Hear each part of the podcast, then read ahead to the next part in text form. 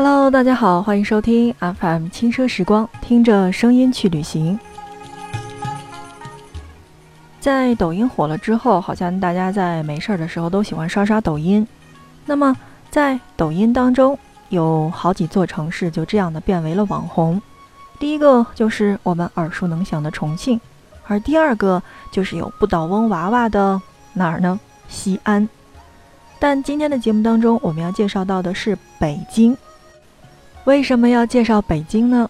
是因为如果你在春节来到北京的话，并不是去逛一些景点儿，那我觉着逛庙会是最不可缺少的。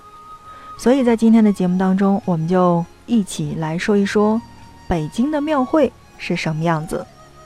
那听我们节目的很多听众就说了，西安的这个活动也挺多啊，这个大唐不夜城啊，还有很多很多的地方都有所谓的庙会。那么我觉着，北京同样是作为古都，但它同时也是首都。那么在今天的节目当中，就让我们一起去了解首都北京的庙会是什么样子的。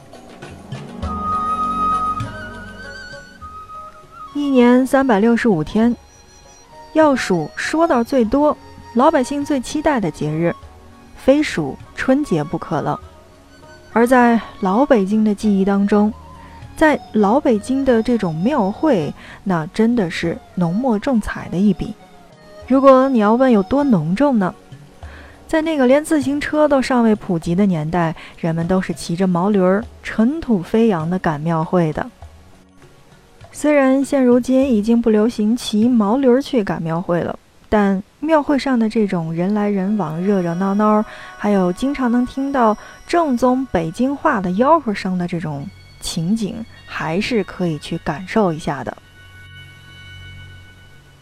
别看现在这么热闹，在古代庙会都是关于祭祀的国之大事，人们聚集起来，通过奏乐、进献奉品，还有表演歌舞等方式去祭祀神灵。久而久之，便吸引了村里村外的小商贩们，在庙外支摊赚钱。经过百年的演化。如今的庙会已经是世俗色彩比较浓重的综合性的民俗活动了。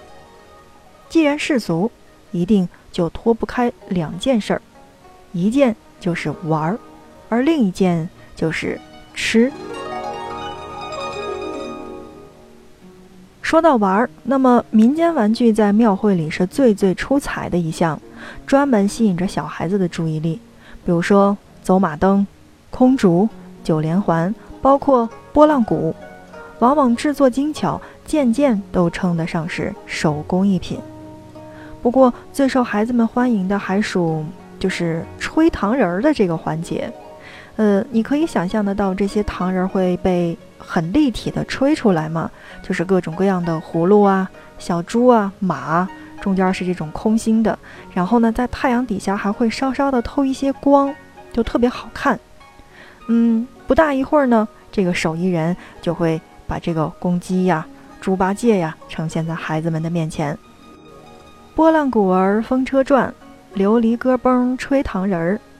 那晶莹剔透的糖人儿呢，总会唤起尘封已久的童年惊喜。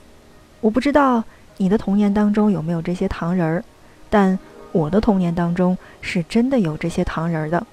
看到这些手艺师傅们，我总能想起。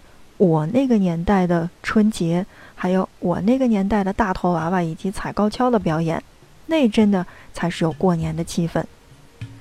在最近呢，很多朋友发到了朋友圈，说什么样的这种仪式感可以让你感觉得到是在过年呢？有好几张图片，就是那种有做头发的，有穿新衣戴新帽的，有打扫家的。然后包括有染指甲的各种各样的图片，但对于我个人而言呢，我真的觉得只有打扫家，或者说只有在我刚刚说到的这种，嗯，在过年当中可以看到的这些吹糖人儿呀，包括糖葫芦，还有一些，嗯，我们那个年代有的这种大头娃娃以及踩高跷的这种表演，才真正能让我感觉到过年。我不知道正在听节目的小伙伴是不是有跟我一样的，那。好像暴露了岁数之后，就总觉得每一年越过越快。但糖人的记忆也会越来越深。不知道我说到的这些有没有回忆起你的童年生活呢？我猜呢，嗯，还有一些小伙伴最感兴趣的游戏就是套圈和打枪了。呃，顺带呢要告诉大家的是，这些项目呢，在北京现在也依然是可以看得到的。我不知道你正在听节目的这个地方是不是有，但北京我确定你还是可以看得到这些我们那个时候的项目的。玩了一圈下来之后呢，那我觉得也该饿了吧。要说庙会上吃的种类，那真的是太多了。即使你在北京只停留个短短几天时间，也是可以尝遍全国特色的小吃的。哎，呃，你看到的人头攒动的最多的这个摊位，几乎都是本地传统的汉族风味儿，当然也有融合了满族和回族的民族风味儿。一路逛下去，那么经典的八样，年年都是要尝上一口的。老百姓的零嘴儿一样也别落下。那么最后呢，来杯热乎乎的梨汁儿，或者说杏仁茶，溜溜缝儿。当然了，如果你去逛庙会的话，尤其你又对北京不是特别熟的话，那这些东西你一定要记住，是在庙会上必吃的。第一个，呃，这个怎么说呢？就是几个人要一碗尝一尝就好，就知道它是什么味儿就可以了，因为。它是豆汁儿，怎么形容这个豆汁儿呢？臭臭的嗯，好像也形容不上来。所以呢，没有词语可以形容豆汁儿的味道，只能大家伙一人去，呃，所有人呢去点一碗，一人一口尝一尝就可以了。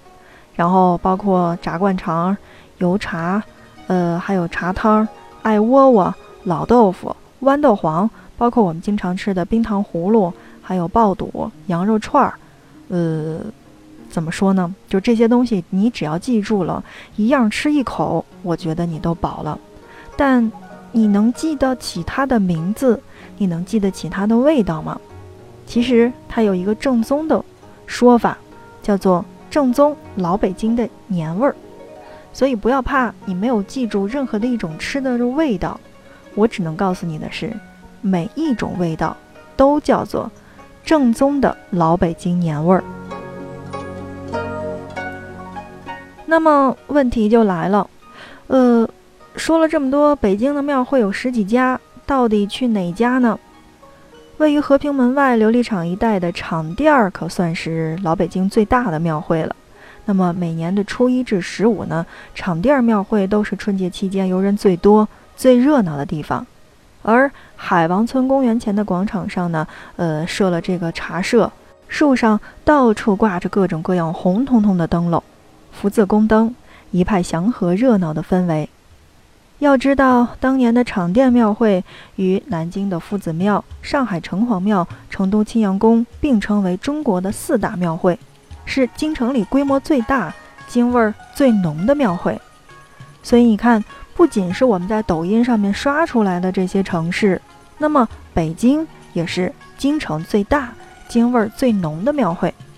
同时呢，你也可以选择刚才我们说到的南京的夫子庙、上海的城隍庙、成都的青羊宫以及西安等地的这些庙会去看一看嘛。呃，再来说回来，说到了这个我们的北京，除了场地儿的话，每年的初一就是白云观最热闹的地方了。